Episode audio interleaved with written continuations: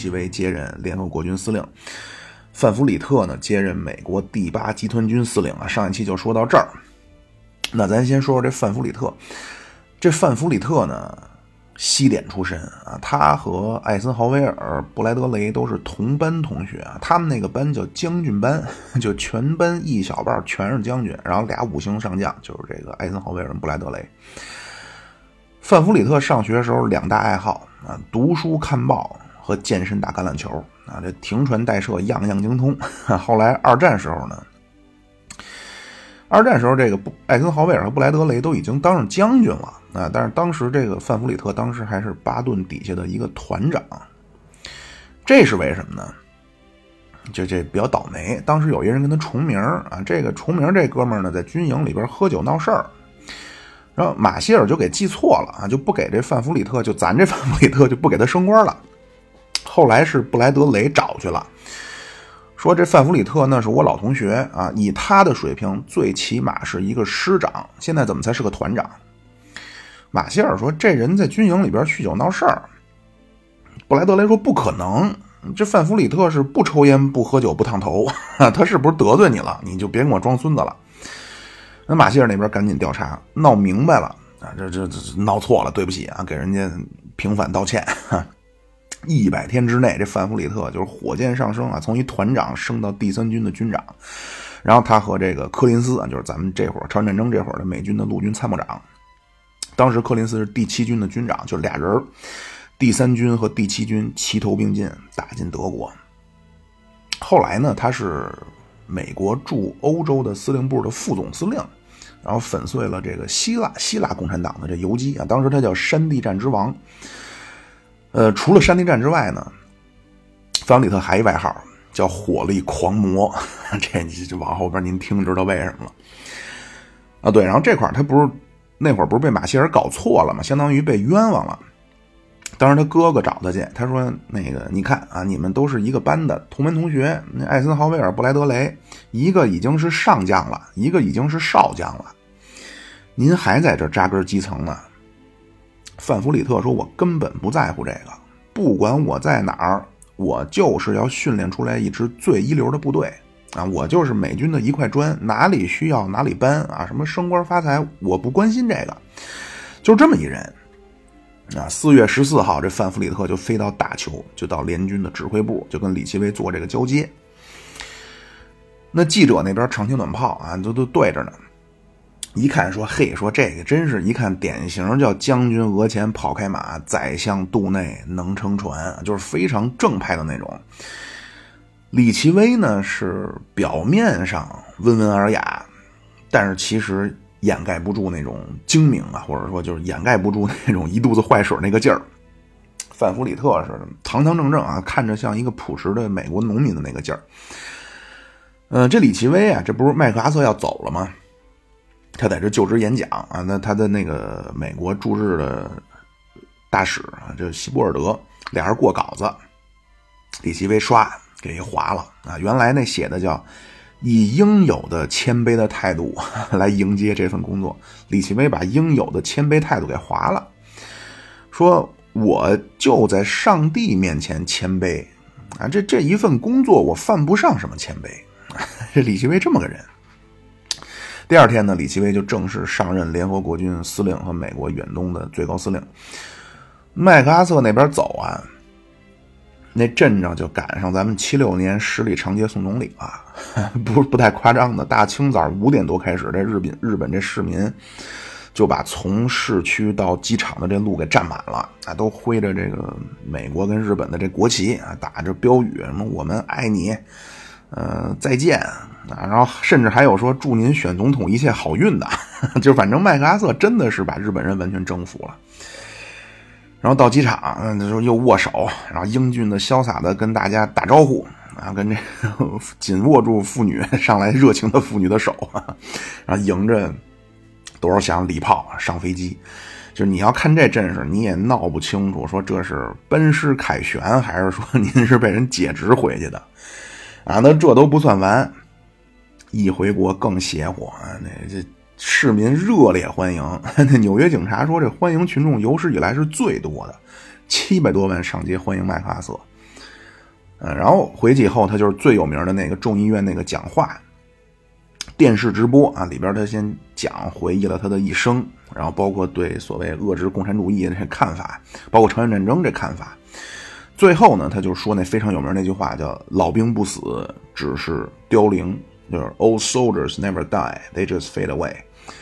啊，当然这句话其实并不是麦克阿瑟说的啊，就是他其实他在演讲里边说的非常明确，说这是。当时军营里边的一首军歌，然后他最后他说：“我是一个力图尽职尽责的老兵，就像那首歌里的老兵一样。我现在结束了军人的生涯，开始悄然凋零。各位再见。”底下就爆发了雷鸣般的掌声啊！这麦克阿瑟啊，我其实原来我还试图找找啊，没找着。我挺想听听他的。他从他这些描述来看，这人绝对是一个演讲天才。讲完以后，现场就疯了啊！因为他在众议院讲嘛，那众议员就喊说：“今天我们终于听见上帝在讲话了啊！”然后第二天就去纽约，那市民就热烈欢迎。当然后来麦克阿瑟没选总统啊，就他自己也说对从政没兴趣。就是五零年不是杜鲁门在威克岛俩人不是碰过一次嘛？就当时中国还没出兵那会儿，麦克阿瑟明确跟杜鲁门说了，说对从政我没有兴趣。啊，就就这有点跑偏啊，咱 接着回来说，就是第四次战第四次战以后呢，双方的战战线就往北移了，就是咱们就被联联合国军从三七线就打回到三八线了，这样呢，咱们司令部也就后撤啊，就是设在偏西偏西线，因为咱们准备从西线反击。五一年四月六号啊，这志愿军司令部开会。当时咱们内部判断是什么呢？说这会儿千万小心什么？要小心美军从后方登陆，然后配合他正面的强推，就把中国的军队就赶回到平壤元山啊，就是所谓三十九度线这块儿。那说那怎么办呢？你他不是要侧后登陆吗？咱得叫先下手为强，后下手的遭殃，就是主动发发起第五次战役。而且这时候呢，就条件其实也很好，前线部队也都休整了。然后第二番的所谓入朝的部队，像十九兵团、第三兵团都开到前线了啊！加上原来在朝鲜的九个军，一共是十五个军，一百万大军。怎么部署的？当时这三八线美军啊，从西往东是第一军、第九军，这这这两个军在西线，第十军居中，然后东线是两个韩国的军团。咱们当时就计划呢，就是三三十九军、四十军从中间打开一缺口，然后牵制住美国的第十军。这么着，这联合国军不就被分成东西两半了吗？然后咱们集中主力在西线做文章啊。这十九兵团的六三、六四、六十六军和九兵团的二十二、十六、二十七军就打美军这个西线，战列迂回、什么包抄什么的。然后这第三兵团呢，正面进攻啊，争取消灭美军几个师。东边呢，让这个朝鲜人民和韩国人民去 自己打去，就是当时是两个朝鲜人民军的两个军团打韩国的两个兵团。这第五次战役，双方投入的这兵力的数量，包括咱们当时设想的突进距离和歼歼灭敌人的数量，都是有史以来就是入朝以来最多的。这次双方部署兵力都在百万。范弗里特也刚来啊，这和李奇微俩人商量一下，说看看取取经，最后决定叫坚决北进啊，这起码就先把第八集团军的前线给拉平啊，因为你这个出来进去的，你不是就给志愿军穿插包围的机会了吗？你拉平了，我没有侧翼了，对吧？你要想来打我，只能平推。美军这边开始调兵遣将。啊，这部队开始移动，但是这过程中呢，发现没有遇到太多抵抗，这中国军队全都撤了啊，这原因不详。李奇微说：“你千万要小心啊，说共产党军队这绝对是憋坏呢。”就记住了，咱们的方针是什么呀？尽可能多的杀伤中国人啊，地盘丢了就丢了，不在乎。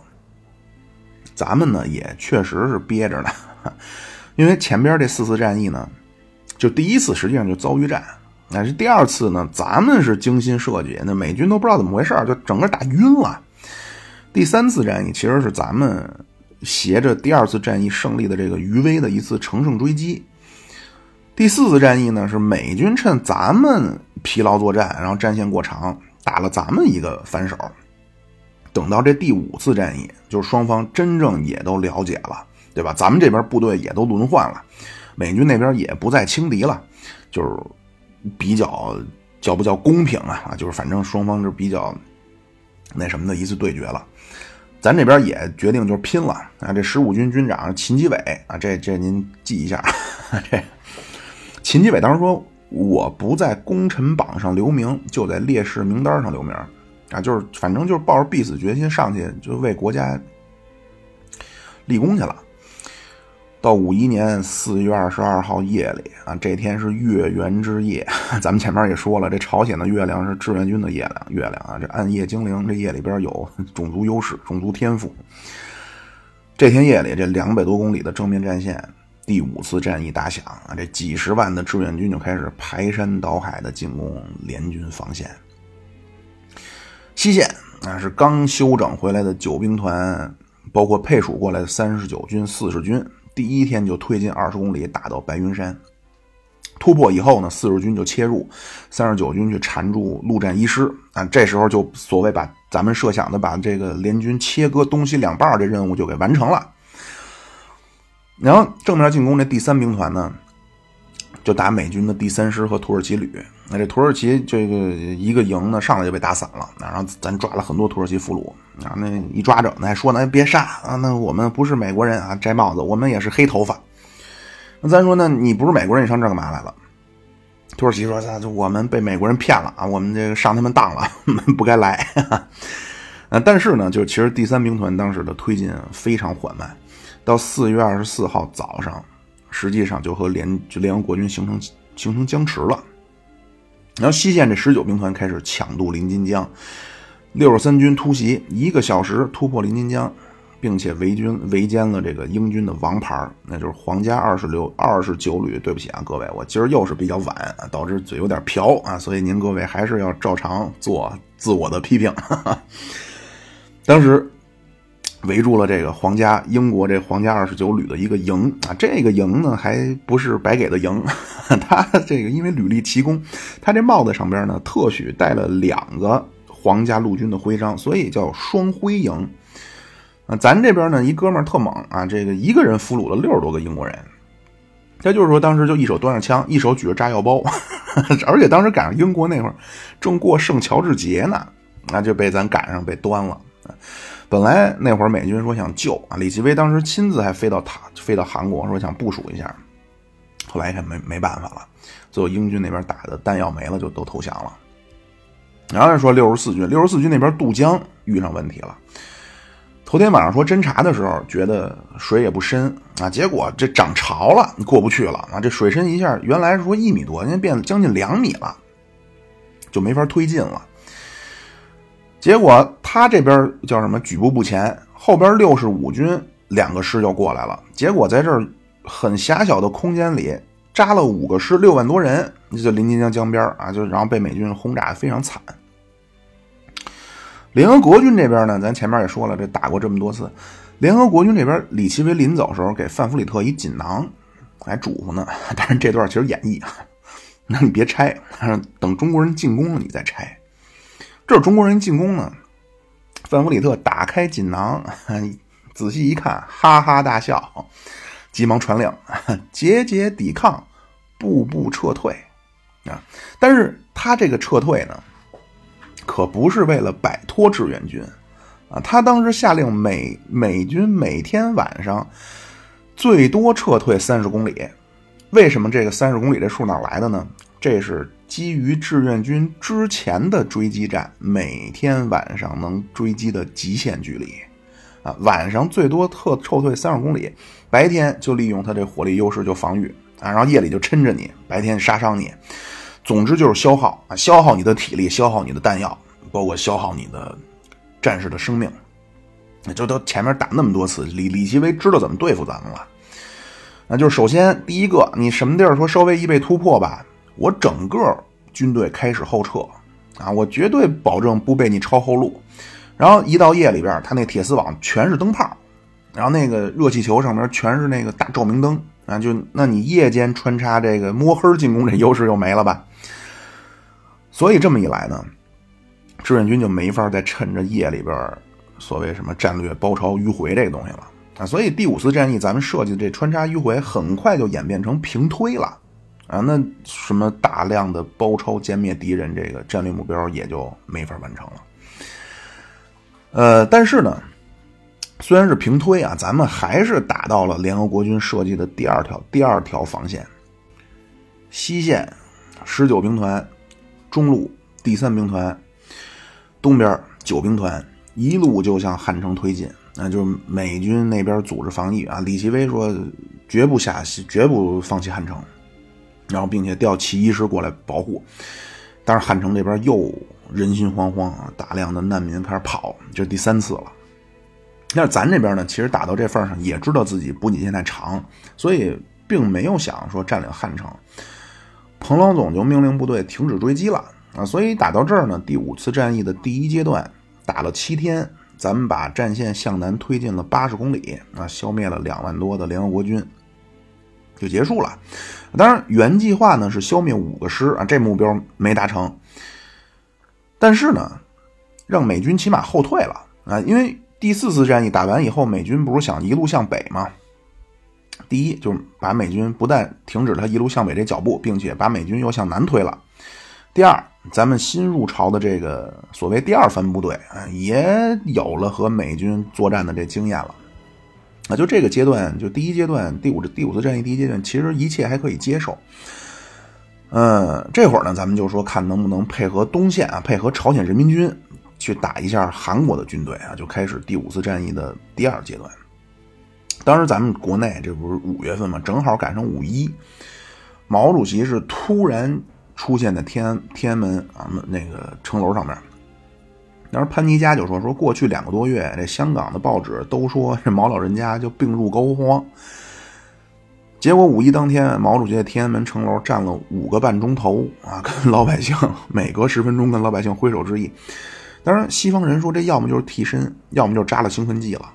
哎，那不可能啊！你前一阵都不露面，肯定是养病啊，对吧？然后突然一出来站五个半钟头。”但其实他们不知道，当时毛主席就是一直藏屋里边就研究这朝朝鲜作战的事儿啊，研究地图，没工夫出来。并且在这阶段呢，咱们空军出动了啊，那飞机是苏联的，之前飞行员也是苏联的。但是到五一年五月份呢，咱自己的这飞行员也培养出来了。这毛主席本来说呢，就说这空军啊，你们叫一鸣则已，不必惊人。啊，都没飞过，就是也不太指望你们，就是上前线锻炼锻炼。结果咱空军也还行啊，就是咱自己后来反思啊，就不能叫反思，咱自己后来总结呢，说美国人那空军，那人家是真空军，咱这空军都是陆军啊。这陆军特点是什么呀？就是不怕死。您。滋说，在北京开过车都知道，那就是很多时候它不取决于你开车的水平怎么样，那取决于你怕不怕死。你碰上那个不怕死的，你那你没办法，你就他该怎么憋你怎么憋你。啊毛主席这边这计划呢，就是第五次战役第二阶段开打，可不是要占领汉城啊，是要先直取阿克蒙德、阿尔蒙德这第十军啊，牵制甚至是消灭。然后一路向南打到元州，直逼釜山。美国当时隐约想到了啊，当时范弗里特之前拟了一个叫“狂暴计划”，就准备反击了。但是前线的那个飞机侦察说不对，说现在发现这四千多辆汽车车头全冲着南边，那就共这共产党的汽车。美军说这中国人是又要进攻了啊，这十有八九是要又要拿汉城。李奇微接着电报，马上就给国内参谋长联席会议汇报，说：“看来中国人是疯了啊！连续两次进攻，还要翻山越岭打汉城。说放心啊，说我们前线这范弗里特已经组织了一条防线，那叫无名线啊，因为就是当时第五次战役第一阶段打完，刚组织起来，很匆忙，没来及起名，叫无名线。说放心，没问题。当然，这李奇微不知道啊，他可能也不太了解咱们这解放战争这千里挺进大别山。”就毛主席有那个想法呀，就 实在是让人捉摸不到啊！毛主席当时想的不是说打汉城，就直接派一支大军炸到你心脏边上去，这么着你是不是主力就被调动起来了？你一动起来，我就有机会了。啊，五月六号晚上，第五次战役第二阶段开始，东线第九兵团和朝鲜的三个兵团集中就打韩国的五个师，然后中间呢是第三兵团缠住美军，啊，就不让这第十军去去去去救去。西线是十九兵团牵制美军在西线的部队。这时候范弗里特就按李奇微锦囊妙计说的，那就是不脱离战斗的前提下撤退，撤退七天，七天一到开始全面反击。范弗里特就开始具体怎么策划啊？但是五月九号呢，当时西线志愿军佯攻啊，当时这不是美军说判断是不是要拿下汉城，然后就以汉城为防御的重心，就转入防御了。但其实咱们这会儿主打的是东边。到五月十六号下午六点啊，为什么说这天没到夜里边就下午就开始了？当天是大阴天啊，美军的飞机根本起不来。九兵团司令宋时轮指挥二十军、二十七军啊，包括临时配给他的三兵团的十二军，和金雄指挥的人民军的三个三个兵团，十七万大军就开始在东线进攻，就打韩国的四个师，那马上就就不行了。嗯，而且这韩国这军队一一那个，你叫他调动也好，叫跑也好，就把这阿阿尔蒙德这第十军的这个位置给占了。等到五月二十一号呢，韩国这四个师基本被消灭了。韩国那边说呀，说这韩国这军队被打的就没有建制、没有指挥、没有秩序啊，就把所有能扔的全扔了。这次一打完，李奇微就把韩国第三师这建制给撤了啊。但是还是那句话，韩国人是只要一看穿胶鞋的，那扔了枪就钻石头缝然后就定一集合点 就回来。你其实打的半天没用。嗯，中间这个第三兵团呢，就打美美军的第十军。这会儿阿尔这阿尔蒙德跟范弗里特俩人吵起来了啊！这阿尔蒙德骂这韩国人，后来俩人说平息一下心中怒火啊！这范弗里特说这么着，我给你临时配过来一空降团啊，你去打击志愿军的交通线去。说你这边危险应该不大啊，说咱先实打实撤，就美军开始撤。但是这时候呢？范弗里特和李奇微想的说，已经不仅仅是说怎么守住汉城了啊，或者说怎么去保护第十军，这俩人开始琢磨着怎么具体策划反击了。那李奇微这会儿亲自飞到韩国，最后一算日子，三天以后开始反击啊。他们当时也是就和咱们第二次战役似的，精心设计一大口袋。当时他们希望包围中国三个军。啊，这就是咱们朝鲜战争损失最大的一次，就是所谓幺八零师的全军覆灭啊。这个幺八零师呢，就是六十军幺八零师啊，他是一路向前啊。他当时的任务呢，就是牵制美军的第七师，就不让美军去东援。但是这时候呢，打到这会儿，就咱也说了，志愿军叫星期攻势，打到这会儿，补给也没了，什么筋疲力尽、弹尽粮绝，美军摩托化的两个师啊，这每天行军一百公里。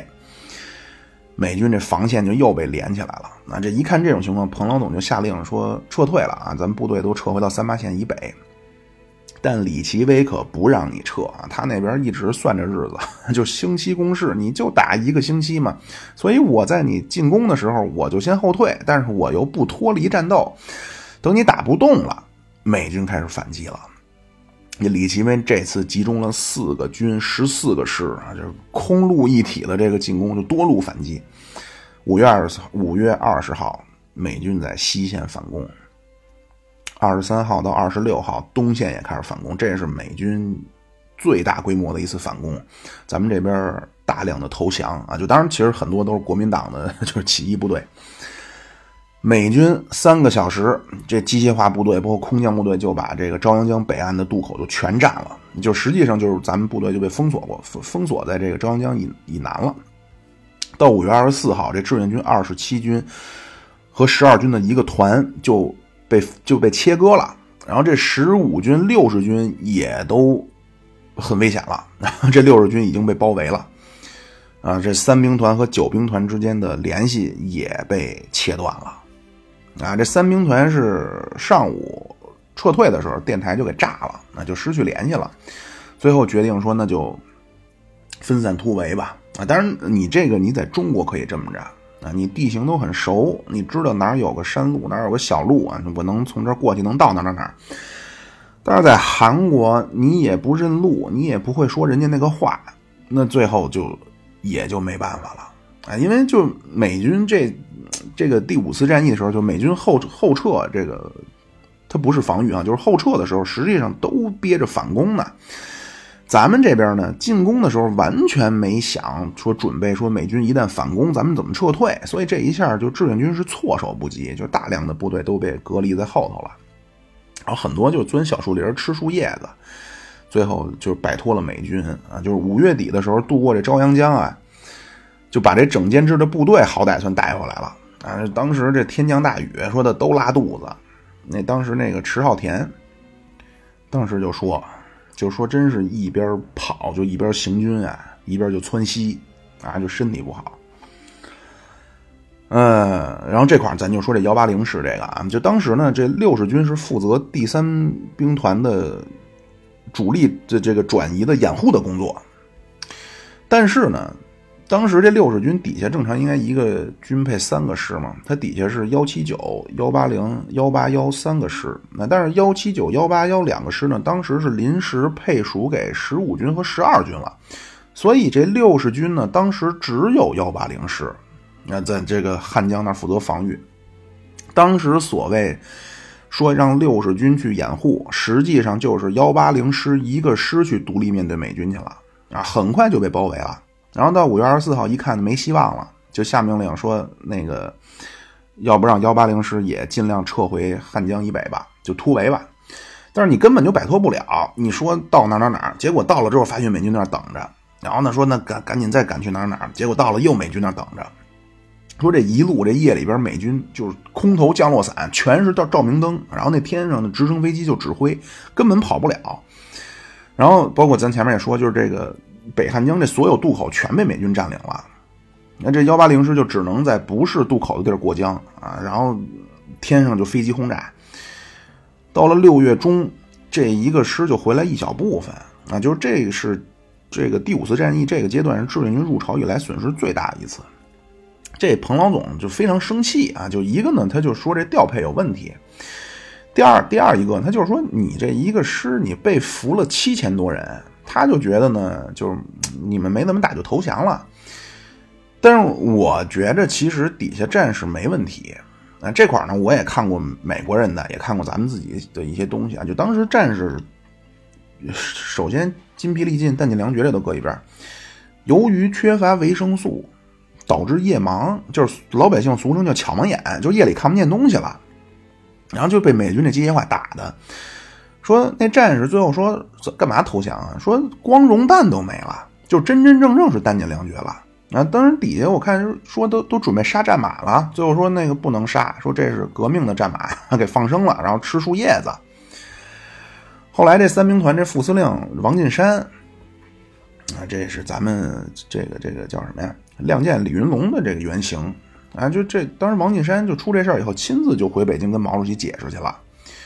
后来中央军委意见，那就是说你们这高层以后不能指挥战斗了，直接就把这个六十军这领导给调整了。后来是张祖亮啊，就当了这六十军的这军长，并且从四川又调来三个团，调来六千多人，就补充到这幺八零师里边。后来还行，后来那个五三年就快都快停战的时候，那金城战役啊，幺八零是立功了。当时那杨勇还表扬张祖亮啊，那许世友很那什么，说那幺八零是你们那么打了翻身仗了，这算。然后接着说啊，这五月二十七号呢，这彭老总决定说赶紧转入防御吧，这会儿得阻击美军了啊。在这阶段立功的呢，主要是十五军。后来这彭老总发电报说，这个秦基伟。我感谢你，这这么着，咱们部主力部队基本就撤回了三八线。当时下的命令说什么呀？说就算六十三军打完了，也要守住阵地十到十五天啊！最后是守了十二天，就美军一看咱们大部队全都撤走了，也就不在这儿纠缠了。后来彭老总亲自去六十三军啊，说祖国人民感谢你们。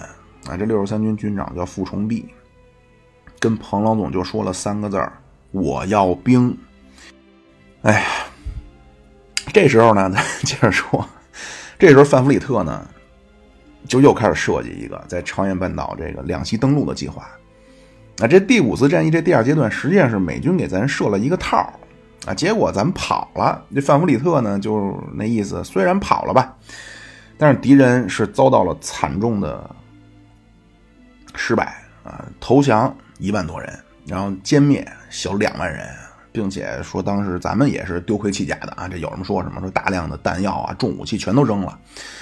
范弗里特说：“这明显中国军队这军心士气全没了啊！这时候呢，不如出其不意，再给他致命一击，就是两栖登陆一下。”但是李奇微给否了，说：“你等等吧。”说那个飞去韩国，俩人具体商量一下，最后李奇微决定还是别登陆了。嗯，说你这一登陆，共产党这军队又有机会玩他那个什么运动战了啊！咱还是地面为主，稳步推进。所以到这儿呢，最终的结局就是双方又回到了三八线啊，打完了五次大战役，这双方对峙的地方就回到了一年以前朝鲜战争爆发的这起点了。咱国内呢，这时候毛主席开始号召啊，抗美援朝，保家卫国，呃，号召年轻人踊跃参军，捐捐钱捐物。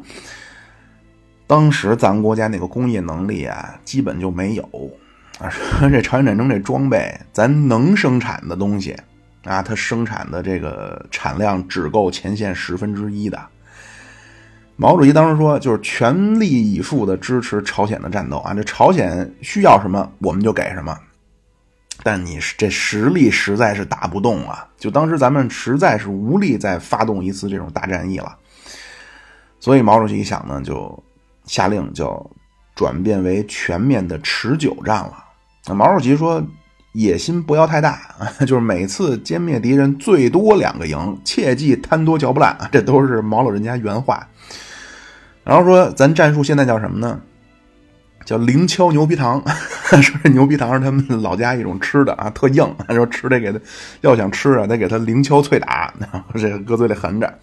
说现在咱就是啊，零敲牛皮糖啊，跟这美军耗啊，用这种小规模的战争来这个累积优势。”美军那边也不想打了，啊，美军那边其实打到这会儿也无力说再调派军力了，啊，并不是说什么朝鲜战争美军只用了一小部分的精力和中国倾全国之力打了个平手，不是，打到这会儿时候美军也调不出兵来了，啊，这打到第五次战役时候，美军出动多少？陆军的三分之一，空军的五分之一，海军的二分之一。啊，就出动这么多军队，加上联合国这联军，还是觉得兵力不够。但是你想调，调不上来了。而且美军这每个月的物资消耗多少？八十五万吨，相当于援助北约一年半的物资的总和啊！一个月就消耗这么多。这是军事的原因。其他呢？还有就是这个阶段又发生了一系列的事情啊，就是政治上也产生变化，就是美国也不能大打了。到这第五次战役结束以后呢，就是五一年的五月底的时候呢，这时候呢，有一英国人的代表团啊，到朝鲜半岛去。当时这团呢叫什么？调查美国和李承晚的军队在朝鲜所犯的暴行的什么什么国际妇女的委员会啊。这带头的这人叫莫妮卡什么菲尔顿啊。他当时呢，这调查报告里边就大量披露了这韩国军队，包括美军啊，就怎么严刑拷打这朝鲜的平民，怎么去就虐，就说直白点，就性虐待那妇女。啊，他那个报告说都难以置信，说大家都是基督徒，怎么你们会如此的野蛮？但是美国人不认啊，美国人说你们这英国人是和朝鲜人串通好了啊，说你们这都是外界排练好了给外界演的。啊，这都是共产主义舆论战的一部分。但是后来呢，就是其实这谈判阶段就老闹这种事儿。后来这华盛顿麦克阿瑟那个听证会，他不是从前线被撸回来了吗？他得参加一听证会啊。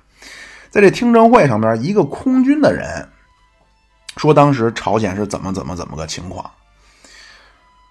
这么一来呢，你说你什么拷打平民、虐待妇女，这都没法说。但起码你轰炸人城市，你没跑了。啊，当然，这空军这个人就说说整个朝鲜半岛现在就是一片废墟，一切都被破坏了，说没有耸立的建筑了。然后说完还补充一句：“我说的是全部。”这一出来，老百姓不干了，就美国老百姓不干了，就三天两头就上白宫游行去啊，就是说你们这就干嘛去了？说你们不是去制止侵略去吗？结果当时干的都叫什么什么事儿啊？而且我们那儿子都上你弄前线去了，你进行的还都是非正义的战争，而且不行。这么着，美国就开始转向了。那到五月三十一号呢，参谋长联席会议就给李奇微发电报，说取消之前的所有命令。啊，然后还强调了说不允许，就中国主动突破你以后，你进行报复式反击。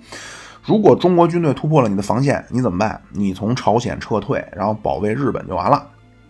说那如果中国军队进攻，但是没能突破你防线呢？那你就尽量利用这地形的优势啊，包括包括武器的优势，你给这共产党军队造成最大限度的人力财力的损失啊，为了咱们解决朝鲜冲突创造有利条件。到六月二号，范弗里特对着媒体说：“第八集团军的追击宣告结束了。”而且这会儿呢，苏联人表态了。那就六月初的时候，马利克跟凯南俩人见了一下啊。这凯南呢，能拿苏联话跟苏联人说，能拿俄语跟苏联人说。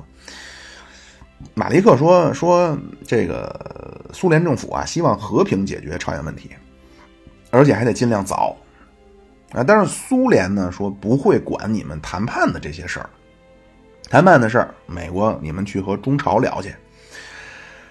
凯南回传话说，现在苏联是这么个态度啊，说既然苏联是这个态度呢，那肯定中朝就得紧跟了。然后到六月底，马利克还发表了个公开讲话，先是谴责美国的武装干涉啊，什么平民流离失所被你们弄的，然后说现在应该停火了啊，第一步就开始谈判。底下那记者刚要追问。说什么意思？马雷克突然 就你能看出这苏联人这性格。马雷克说：“你是想问问题是吧？怎么那么巧？怎么那么寸啊？我现在突然不舒服了，拜拜。”说完以后扬长而去。这次公开抢话就更让人觉着，就是你社会主义阵营老大哥发话了，那老二哥和那个朝鲜，你们肯定得听了吧？当天晚上呢，美国国务院就发表了个回应，就是说，如果这苏联人这讲话意味着共产主义这共产党在朝鲜的侵略已经结束了啊，那我们是一如既往的乐于以和平的方式结束敌对状态。基于这种种原因吧，就当时就大家都觉得，哎，那和平是不是快来了？但是当时谁也没想到，这朝鲜战争不能叫谁也没想到啊，就多数人没想到，朝鲜战争就进入了这个。用毛主席讲话叫“谈谈打打打打谈谈”啊，谈是为了打，打是为了谈的这么一个漫长的阶段，而且一耗就耗了两年。这原因呢，主要两个方面啊，我个人觉得，第一呢，就是确实谈判这个具体的细节，双方这分歧太大，就是你要想调和这些矛盾，或者说想想调协调这些分歧是需要时间的。第二个方面呢，咱们和华盛顿。都想谈判，但是有人他不想啊。谁？首先，朝鲜不想。有没有证据啊？苏联和美国的讲话一出来，朝鲜那边开始广播，说什么呢？说咱们的行为都是为了追求真正的民主、真正的自由啊，和我们的民族的解放。苏联那边会继续支持咱们，中国也会。而且美国那边没安好心，美国在武装日本啊，大家要整个带弹什么的。咱们这边呢，没直说，但是你能听他这意思。那因为当时这个七一正好是咱们五一年嘛，正好建党三十周年，咱们这边就没怎么提斯大林，啊，都是把这些这这什么东西都提的毛泽东思想这些。然后人民日报上还专门发了一篇文章，说美国占领中国领土台湾，啊，还有谁不想？前线的美军也不想。啊，李奇微一看苏联的讲话，马上就跟底下人就警告，或者说跟底下人传达，说这苏联人是最口是心非啊，说这苏联人说过的话和放出的屁一样，而且呢，就算是真谈，这过程会非常漫长，咱们一定是要做好准备接着打。当然，这事儿就这样啊，就是你表面文章你还得推进着，所以这彭老总和咱们金日成同志 就给李奇微发来了倡议，就说我们这边愿意和联合国去去会晤啊，这地点选在开城。那双方就说呢，咱就七月十号在开城聊聊停战的事儿。那提前五千，提前提前五天啊，就是总得有个打个前站，对吧？双方各派三个联络官啊，去开开会，商量一下细节。咱这边呢，你现在想想，有点这 PUA 的意思。人家说提前双方提提前五天，咱们说行，那那筹备会定在七月八号，等于是提前两天。到八号呢，这双方的开城就。在那会场啊，说那会场以前是一茶馆那但是当时什么都看不出来了，就知道四周有墙，然后有一面墙上有一门，然后双方坐定。美军这边呢是三个人，带头的呢是陆战队一上校，然后朝鲜这边的呢是一大校，然后咱们这边这是柴成文啊，这原来是一野搞情报的。双方反正这过程我就不细说了，很不友好。那最后定下来说，那还是十号会谈。到十号，美国这边首席代表是远东的海军司令啊，乔伊，中将，这是将军。朝鲜那边呢是朝鲜人民军的参谋长南日啊，咱们这边呢志愿军是邓华和谢峰啊。但其实真正咱们一直在主持谈判的是咱们 中国共产党大间谍啊百变神通李克农，但李克农是不露面那就在谈判桌上边呢。这也挺有意思，就是朝鲜那国旗啊，说摆的比联合国那旗子还高那么点儿，就咱们特愿意弄这种事儿。后来咱们跟美国谈判也是啊，就是咱那国旗比美国那国旗能大一点儿。嗯，这开城谈判呢，一聊就聊不下去了。这共产党这边呢，就是说那双方部队都得射出三八线，啊，从这朝鲜半岛全都外国部队全都给我撤走，然后咱解决战俘问题。嗯，美国人就不干啊，然后转打了一个叫不对称战。说那个什么，联合国现在代表我们的活动的这个被你们朝鲜武装卫队限制人身自由了。然后李奇微呢就给这彭老总金日成就说说那个现场谈判现场你得撤走武装警戒，啊你得给我们代表人这个自由啊我们最看重自由。咱回复嗯原则上同意。恢复以后呢就十五号了，乔伊就说呀说那我们现在提议呢咱怎么弄呢？咱先设一个。中立带啊，就叫军事禁区，半径五公里。这南日同意，就朝鲜那边同意。结果李承晚听说不干了。李承晚说：“他妈的，你得给我推荐到鸭绿江啊，你得帮我统一啊！”啊，康康康跟李李奇微说了半个钟头。李奇微听他说完，直接来了一句：“我们不会再发动一次重大的进攻了。”啊，就实际上李承晚就吃了一个叫烧鸡大窝脖。回去，李承晚就给李奇微写了一封长信，说为什么得统一啊？我们这国家多么多么的不容易啊！这共产主义如何如何，你得遏制。写完了，还找了六个朝鲜政府的高级官员，呃，就韩国政府，这晕了已经，还找了六个这个韩国政府的高级官员啊，都签字画押给美国。这木桥就跟艾奇逊就发电报说，这李奇李李承晚现在已经意气用事了，说李承晚现在可能想破坏停战。递上去的时候，正好这谈判出问题了啊！当时就说那划界划在哪儿？咱们就是中朝这边提出呢，说这个按照现在的这个战线，咱们分界。美国人说这个不可思议啊，毫无道理。就但是他也没说这为什么不可思议，毫无道理。双方就僵住了。到八月十号呢？南日就说：“说那是不是你们肯定不能同意按目前的战线建立这个非禁入区？”乔伊说：“我们不再进一步讨论这个问题了。”那接下来就冷场了，就没人知道怎么接这话了。但是两边又都不敢走，就在屋里坐着。这美国人坐不住就抽烟。在这边一看，他说：“那这叫什么事儿啊？”就出来了，就找李克农来了。那就李克农他不在那屋，在边上屋。说现在时候这么一情况僵住了，那怎么办？请示一下领导。李克农说：“那这能怎么办呀？你进去跟他耗呗，就回去了。”结果就这一耗啊，就这屋里边就没人说话，就耗了两个小时十一分钟。最后实在坐不住，说坐的屁股都麻了，说咱别在这浪费时间了，就休会了。接下来这十几天，就双方就就就不聊正事儿了。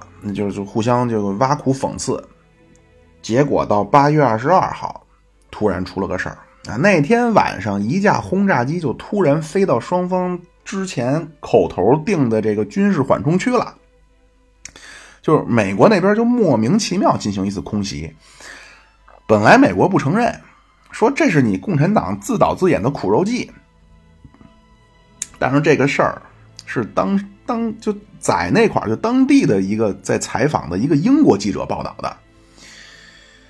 结果后来，这是美国第五航空航空队自己承认了，说那天晚上出出出事以前六分钟是起飞了一架飞机，咱就抗议，就抓着人小辫子了，说你得给个说法啊。李奇微那边还说呢，就空空袭叫子虚乌有，没有的事儿啊，我们不用给你们什么解释。那这次谈判就谈到头了，啊，当然这时候咱坑道也挖好了。啊，就这这最早那会儿是怕美军北上啊，然后躲避轰炸，最早挖那个猫耳洞，后来发现说这洞啊，就挖挖挖给挖通了，就成了地道战了。那就整个说这三八线，咱挖那坑道就跟那个迷宫一样啊，那互相都连着。那开城这会谈不也到八月底了吗？就聊不下去了。范弗里特说：“这赶紧趁着说天气还不错，咱们展开一次小规模的进攻吧。呃，这么着呢，也能对你们谈判有帮助。”啊，这个呢 就是雪岭阻击战和伤心岭阻击战。你听这俩名儿啊，这都是美国人起的名儿，就都回忆都很痛苦。这个主要就是人民军的方虎山啊。这前边就是聊那个哪期的时候，咱说过这个啊。这方虎山原来四野的，就是最早这他是四九年金一来北京，就是毛主席批示让他带回去的这四野的这个朝鲜族整编师里边的。后来他就一直在人民军啊，这作战勇猛。其实这人民军啊，提得上个的都是咱们跟中国一起成长的。你这方虎山这这不说了啊。然后这人民军这参谋长，就是最早给志愿军发那个电报都叫彭朴金啊。这彭不用说，彭德怀；朴朴一宇，这延安的，就是那个朝鲜革命军政学校的校长；金就是金雄，就是这个朝鲜人民军总参谋长，原来是新四军的啊。这方虎山呢，就这次呢，他就发明了一个东西，叫反斜面攻势。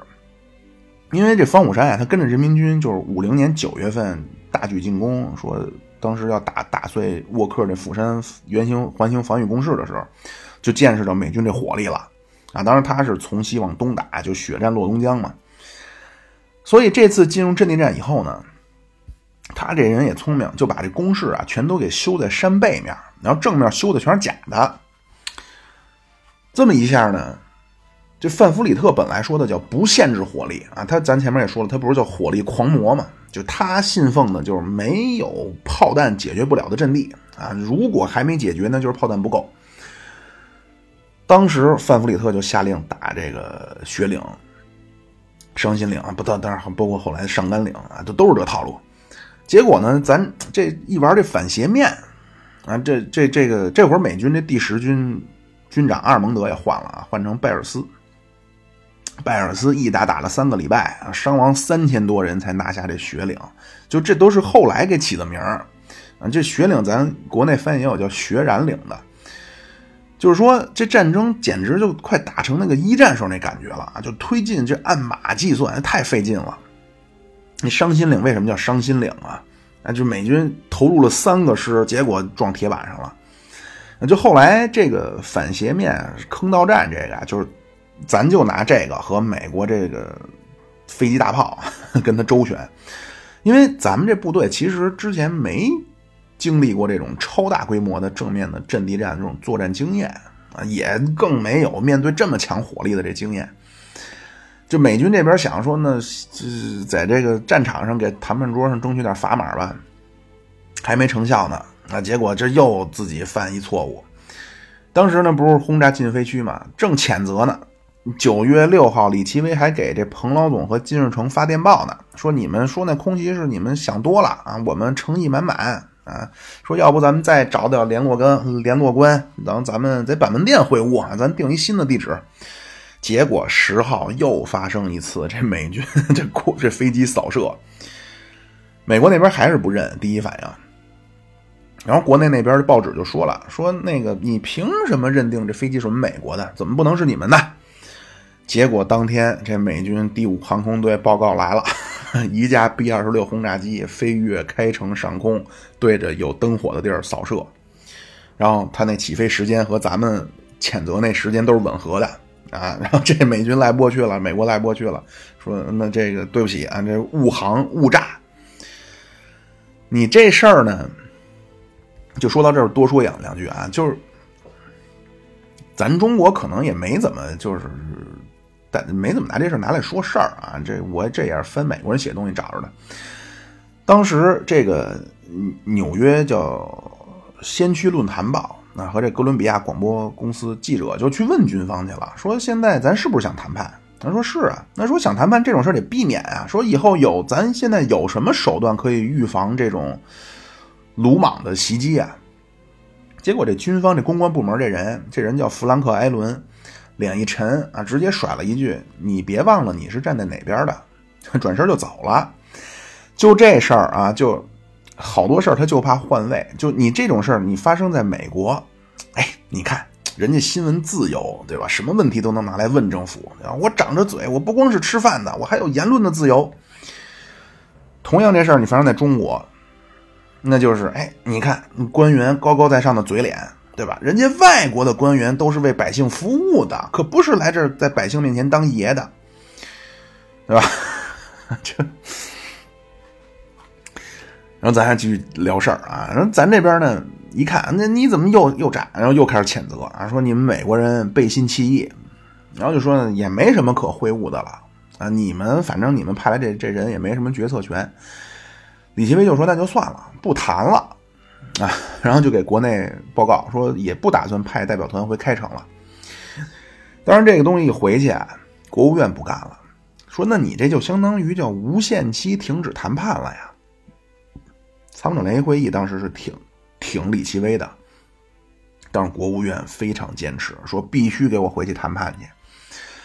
到二十六号，这柯林斯和国务院的人就跟李奇微说：“这个必须要尽一切努力，尽快安排谈判了。”李奇微接到这信儿，给柯林斯还写了封亲笔信。到这儿，实际上就和当初麦克阿瑟就变成一个性质了。啊，他那信里边就说说，我现在受到制约太多了，你们对那共产主义整天就是妥协啊，并且在信的最后他说了一句，他说，除非你们直接命令我重启开城谈判，否则我绝对不这么干。那一接着这华盛顿又爆炸了啊，就这会儿就跟麦克阿瑟一模一样了，就是麦克阿瑟是仁川登陆扭转了朝鲜的局面，然后就一直说要把战争扩大到全面对华的这么一个战争。那说你这人你怎么处理呢？对吧？你战功卓著，但是呢又不太理解这政治，不太理理解领导的苦心。李奇微也是啊，李奇微接手第八集团军以后呢，在朝鲜半岛打的也挺好啊，给美军面子也挽回来了。但是现在国内说都想和谈，就他就不想和谈，那就跟麦克阿瑟就成了一那个什么了。后来这布莱德雷就说说干脆我亲自去一趟东京吧，我亲自说服他。到九月底，布莱德雷到东京啊，好说歹说，布莱德雷和李奇微达成一共识，就是反对全面发动地面进攻。但是呢，咱不回开城了啊，是不是不谈了？不是，还得谈。那去哪儿谈？这会儿咱们提出的就是板门店啊。这期间呢，美军终于拿下了这伤心岭啊，这伤亡四千多，国内就又不干了。那当时国内说弄一民调啊，百分之将近百分之七十的美国人觉得这美军在朝鲜没任何意义了。那正好，那就去板门店。那板门店连房子都没有啊，直接就搭的帐篷，帐篷里聊。结果上来一聊这分界线的问题，就又崩了。咱们这边说呀，说这个非军事区啊，要包括开城，呃，美国不同意。说美国人说，要不是之前咱在那儿谈判，我们就把开城拿下了。然后说那个，要不这么着，说我们放弃一点海岛，嗯，然后换开城。咱说不行，说这因为这三开城这地儿啊，它在三八线以南，就这个地儿的政治的象征意义，就或者叫心理的意义太重大了。咱就很坚持啊。后来美国人说让步了，说要不。那个这么着，就是开城啊，咱算就谁也不许占领了。那咱说不行，这是美国人当时写说这他妈共产党这个谈判的代表如魔鬼一般的高傲，无法沟通。但是美国国内扛不住了，那这会儿国防部和国务院给李奇微发了一命令，就是说无论怎么着，就共产党说开城那个事儿，他说什么你就接受就完了。李奇微气的说：“我讨厌你这个命令。”但是我是军人啊！现在你们说的清清楚楚了，我会受你们的命令做我认为错的事儿。这个阶段呢，就实话实说啊，就是美国实在是扛不住了啊！因为谈判这五个月，就从五月份到十月份，联合国军伤亡六万，其中美军占了两万二啊！就杜鲁门那边恨不得马上这战争就结束就完了，就共产党要什么就给什么就完了。到十一月底呢，最后达成协议，那就是军事分界线这个问题就解决了。但是接下来那问题又来了，而且问题更大。当时说什么呢？说既然和谈了，就是双方就都不要再去增加军事设施了。啊，这最重要的就是机场。但是咱们当时考虑什么呢？说你美军你有绝对制空权啊，您机场是修了一溜够了，所以说咱们。也得尽快增加空中力量的部署，啊，这个事儿呢就吵了一个礼拜。后来这乔伊就说算了，就说这事儿咱先搁置，就咱先不说了。那咱先聊聊别的，聊聊战俘的事儿。结果一聊战俘的事儿又翻车了。美国人说要先交换战俘资料啊，然后让这个红十字会的人去视察战俘营去。当时朝鲜负责谈判这事儿人呢叫李相朝啊，咱们是柴成文。咱们的意思呢，就是说你换什么资料，看什么战俘营啊，三十天以内你就都放了就完了。呃，美国人说呢，这个是日内瓦公约，这这怼的咱不知道说什么。但是朝鲜这哥们儿反应很快，说你说那什么约我们也没签过呀，不弄，说就赶紧放了就完了，就不用脱了裤子放屁了。就这么又耗了一个月啊！但是这边呢，咱不着急啊。毛主席当时指示了，说能争取和平是好事儿，但是呢，不要担心，咱们可以进行这种叫有计划的拖延。所以咱这边就是能耗着就耗着。正在这儿，就因为这战俘问题这纠缠呢，就美国又叫什么偷鸡不成蚀把米。嗯，这十一月份的时候啊。第八集团军在釜山见记者，当时就说：“ 实际上，我猜他应该当时想给咱们施压，说共产党在朝鲜残杀了五千五百多的美军的战俘。然后两天以后，这事儿到美国去见报的时候就变六千多了。然后到美联社发出来的时候，就变成叫共产党残杀数以千计的美国人啊，什么撕去了温情脉脉面纱什么的。然后艾奇逊就联合国会议上面就大骂中国共产党，说他们这帮人比野蛮人还野蛮。”但是幸亏呢，或者说赶巧了，这会儿板门店有西方的记者。当然招待这帮人的呢是乔冠华啊，就招待这帮人。乔冠华说：“哎，我们战俘都好着呢，好吃好喝的。”然后说有一摄影师，就战俘营里边抓了，咱抓了一个美军的一摄影的，说你们要不相信，你们不是泼我们脏水吗？给他点设备不就完了吗？让他拍出照片，带出真相来不就完了吗？这块咱之前没说呀，就是咱们对美军的战俘呢好的不得了，就可能都超出大家想象。就咱们最早就第一次、第二次战役的时候，俘虏的这个大批的英美的战俘，集中起来啊，就讲先讲这毛主席的这个优待俘虏的政策。然后到第二次战役，不是就圣诞节了吗？那会儿还给专门给砍了两棵圣诞树啊，上面还布置好了，那就花环、有蜡烛啊、铃铛，然后还弄一牌子写“圣诞快乐”。啊，当然就是 树两边就跟那个那个对联似的，写着标语，啊，就是如果不是华尔街的这个帝国主义的资本家啊，你们现在应该在家跟老婆共度圣诞呢。然后每天咱就组织这帮战俘学习，分小组啊，一个组八到十二人，然后找一个相对进步一点的分子 当这个班长，就带着这帮人每天就七点起床，然后散步做操，然后那个这代表去代表他这组去领饭去。啊，就平时呢是高粱米、豆腐，圣诞节咱还给人加了肉了，是给糖什么的。就是反正就当时说跟人说说那个思想进步快的啊，你我能给你们将来送回南方去。当时咱还给这挑了几个人，成立了一个叫战俘委员会。那会儿咱说那个能不能给我们起草一个和平书，然后起草完了每个人都签字。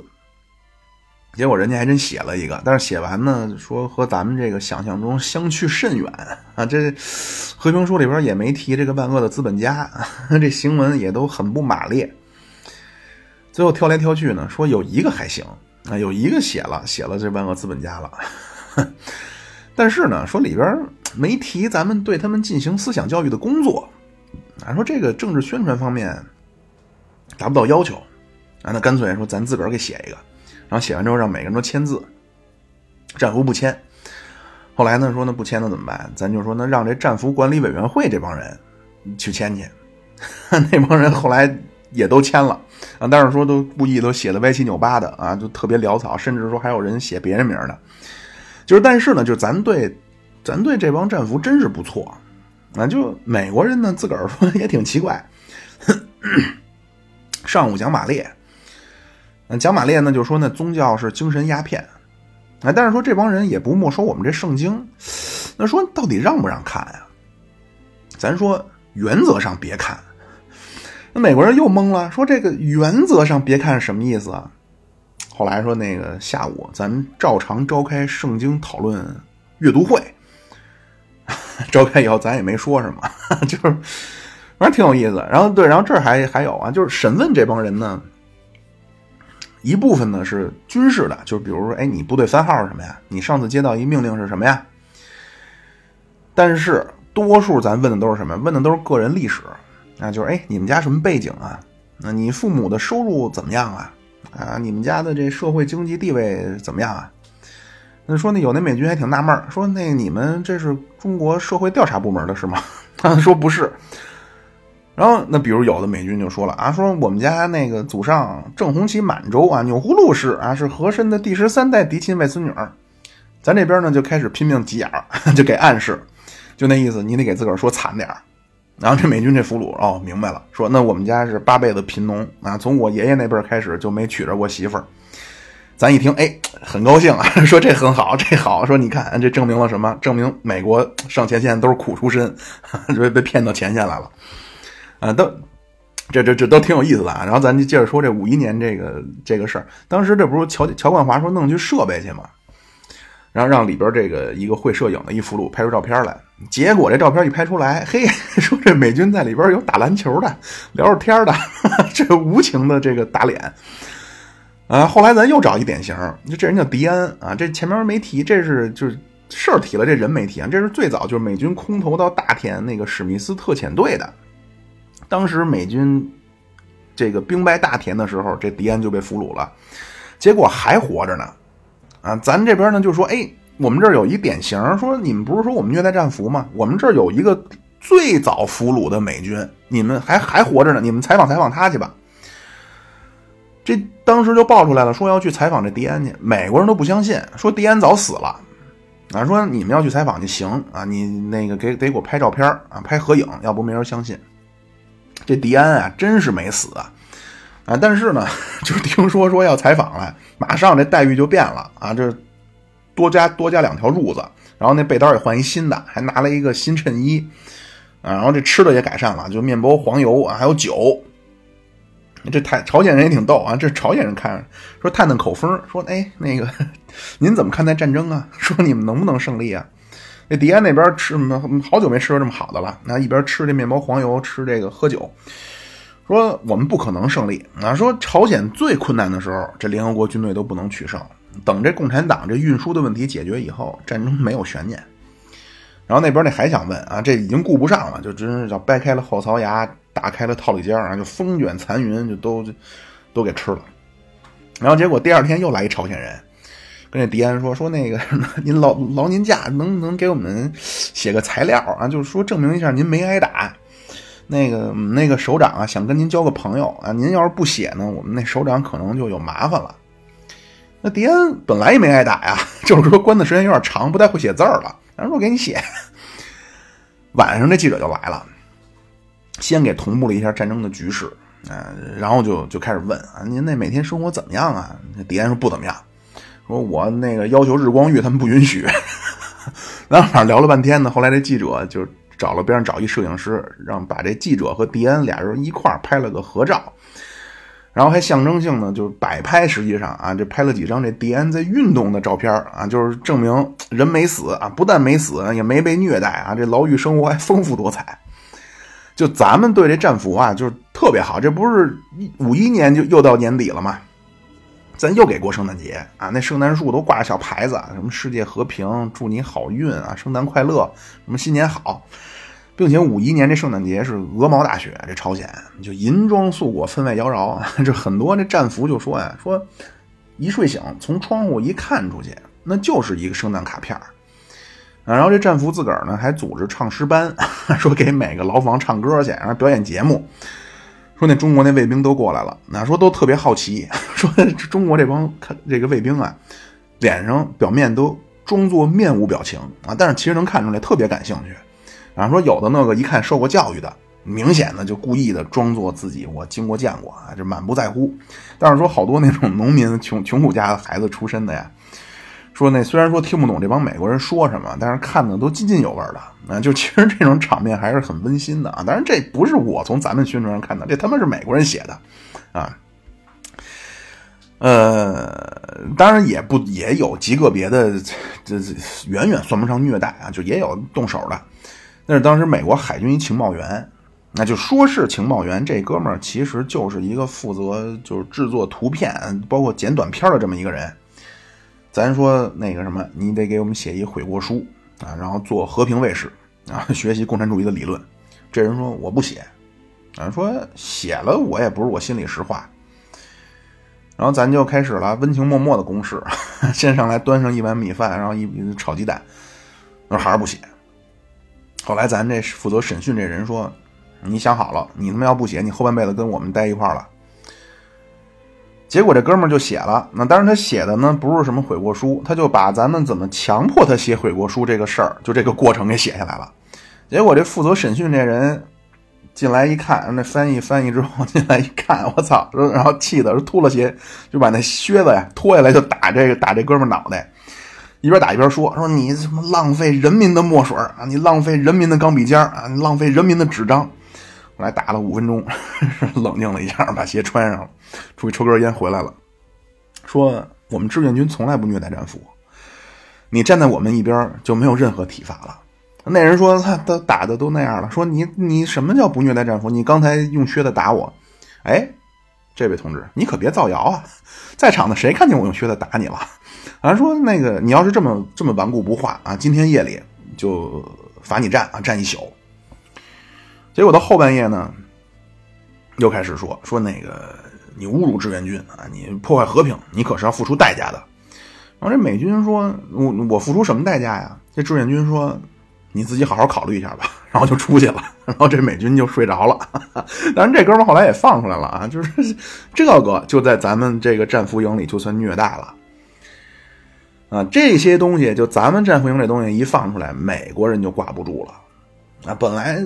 说那么邪乎，说这共产主义这个战俘营惨无人道，结果又打篮球又过圣诞的啊！这个李奇微那边就开始下令，就禁止记者和共产党接触了啊！李奇微当时说：“你不要滥用新闻舆论的工具，达到和敌人亲善的目的。”嗯，然后这个南边这监狱呢，这这就说出来就没有对比就没有伤害，被抓到南边那个可就可就惨了。啊，最早的都是朝鲜人，就这帮人最早的关在釜山，就是少数有投降的吧，就是就是，而且当时他们其实这分的很不合理，就比如说这投降的，他们也和这个所谓的坚定分子啊就关在一起，然后这帮人还劝呢，啊，就这帮投降还劝呢，说这个韩国是咱们真正的真正的祖国啊，但是很快就发现无法沟通，那等咱们这边参战以后呢？就慢慢的志愿军就被俘越来越多，但是呢，咱你能看出这共产党这个组织性，就很快咱们就在这个在韩国这战俘营啊，就组织了一解放同盟，嗯，然后那边呢投降那帮人呢，组织了一个叫反共小组，刚开始就对着骂，啊，后来这个解放同盟这帮人就很会聊天啊，说那个兄弟，说咱们都是黄皮肤。呃，黑黑黑头发，说这不是让全世界看笑话吗？整天咱们这个白狗红狗的互相骂，在哪干不是干啊？哪里的黄土不埋人啊？说那个兄弟，我相信你也是苦出身啊，虽说你苦，但是你肯定没我苦。那反共小组那边呢一听，哎，说什么？你你不不可能，我们家苦，那个肯定那个我比你苦。然后两边这边就开始聊 这旧社会的苦大仇深啊，然后结果这反反共小组那帮人就被拉进来一堆，后来那韩国一看说这不行，说要再这么着，这个原本已经反共、已经投降了的人就又被劝降回去了。说这共产党这宣传洗脑太厉害了，说咱必须得把这个政治立场不同的，咱们要分别关押。后来就这帮人呢，就这些坚定分子呢，就都被送到巨济岛了啊！就这是韩国的第二大岛，就是最大是济州岛。呃，到了以后呢，这五一年二月份，就这帮人开始绝食。这绝食闹了一阵之后，这整个营地就被共产党控制了。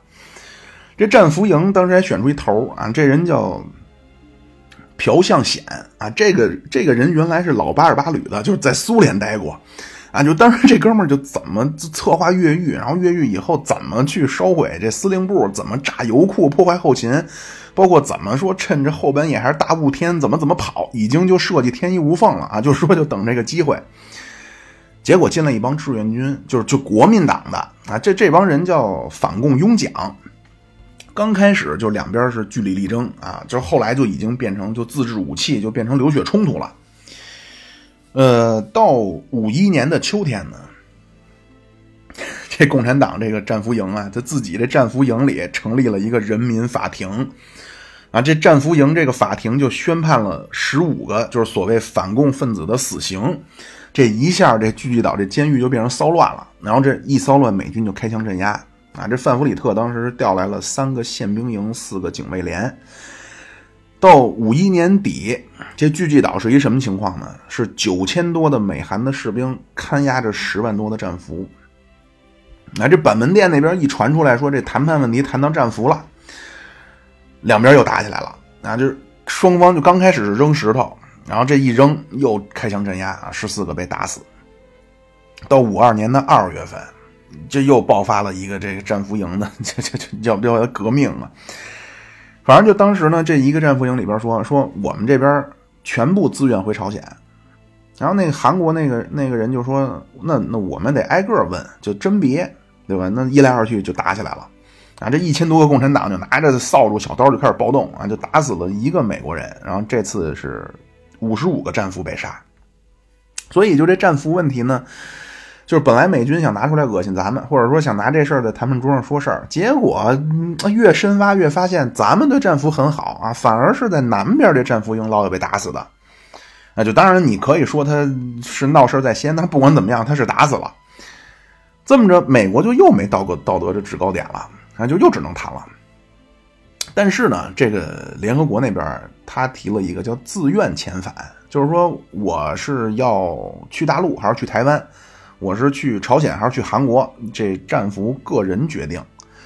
但是咱说这不行，咱说这战俘得哪来的回哪儿啊！当时这中朝这个在在美韩那边关押的有小十四万的战俘，联合国那边公布说想想回去的大概有七万，就是有一半人不想回去，因为这个数字呢，就是当时存在一个东西叫强行甄别。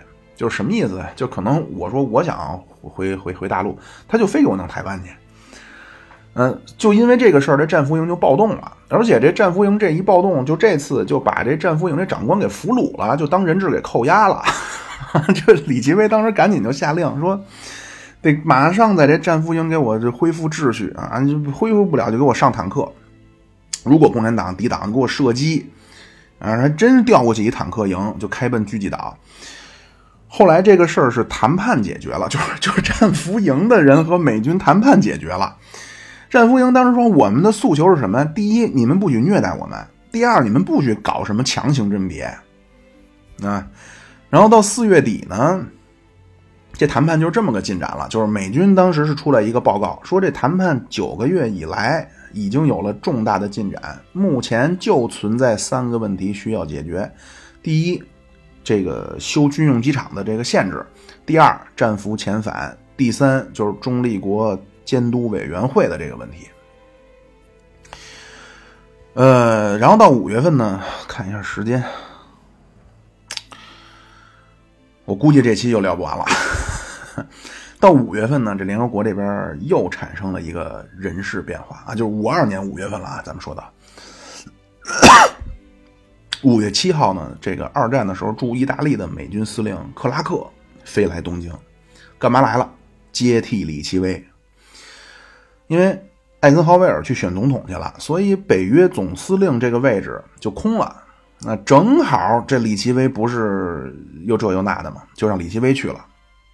结果李奇微一去，哎呦我去，那满大街的标语，去巴黎，满大街标语上李奇微给我滚啊！这甚至还有说有巴黎市民这冲过警戒线，就拿着法语就骂李奇微啊！就这咱就先不说了啊。这克拉克这边一接手以后，第一个问题就是这战俘营暴动这个事儿，就是把当时战俘营那长官不是劫了人质了吗？都就这个事儿，克拉克说不能再被共产党控制了，说现在聚集岛这个事儿啊，已经威胁到板门店谈判了。啊！而且这件事儿让美国人在全世界面前在丢丢脸呀。第二个问题就是这正面战场啊，接下来怎么办？这时候范弗里特找来了啊！这范弗里特当时策划了一个摊牌行动啊，他看上这个地儿叫武圣山，他的计划呢是用七万美军啊，他预计是两百人的伤亡为代价，五天之内拿下武圣山。这范弗里特呀，就一直憋着想干一票，就想干这志愿军啊，因为他儿子就是执行轰炸任务时候牺牲了，就所以对他来说，这玩意儿就变成国仇家恨了。但是那会儿李奇微在的时候呢，就李奇微实际上承受压力也很大。那会儿和谈是主旋律嘛，就所以李奇微就不批准，就是说你这个作战计划政治上不允许。李奇微一走，克拉克新官上任。啊，他刚来嘛，那总想拿出点东西来啊。正好范弗里特找来了，克拉克就批准了他这个摊牌行动。但是到这会儿，咱这个坑道从五一年五月份开始挖，挖了这个一年了，对吧？咱咱挖出来七八千条坑道啊，这长度得有个小二百公里。当时就三八线的地下长城，就是双方转入相持以后。美军需要六百六十发炮弹才能杀伤一个志愿军，就咱的当时那个空坑道作业确实很厉害，而且武圣山这个地儿啊，咱们其实也很重重视。那个彭老总是五二年的三月份脸上长一瘤子，就回国治疗去了。走之前最后一次的部队调遣，就是让十五军接替二十六军防守武圣山，那就十五军军长就是咱前面提到这秦基伟。啊，秦基伟那边看完地形，又开始布置挖坑道。这范弗里特就七个军上来打呀。他原计划是拿两个突破口，就是武圣山前面的两个高地，一个叫五三七点七，一个叫五九七点九。这您一听不知道太正常了。那，但是这地儿咱管它叫什么？我一说您就知道，叫上甘岭。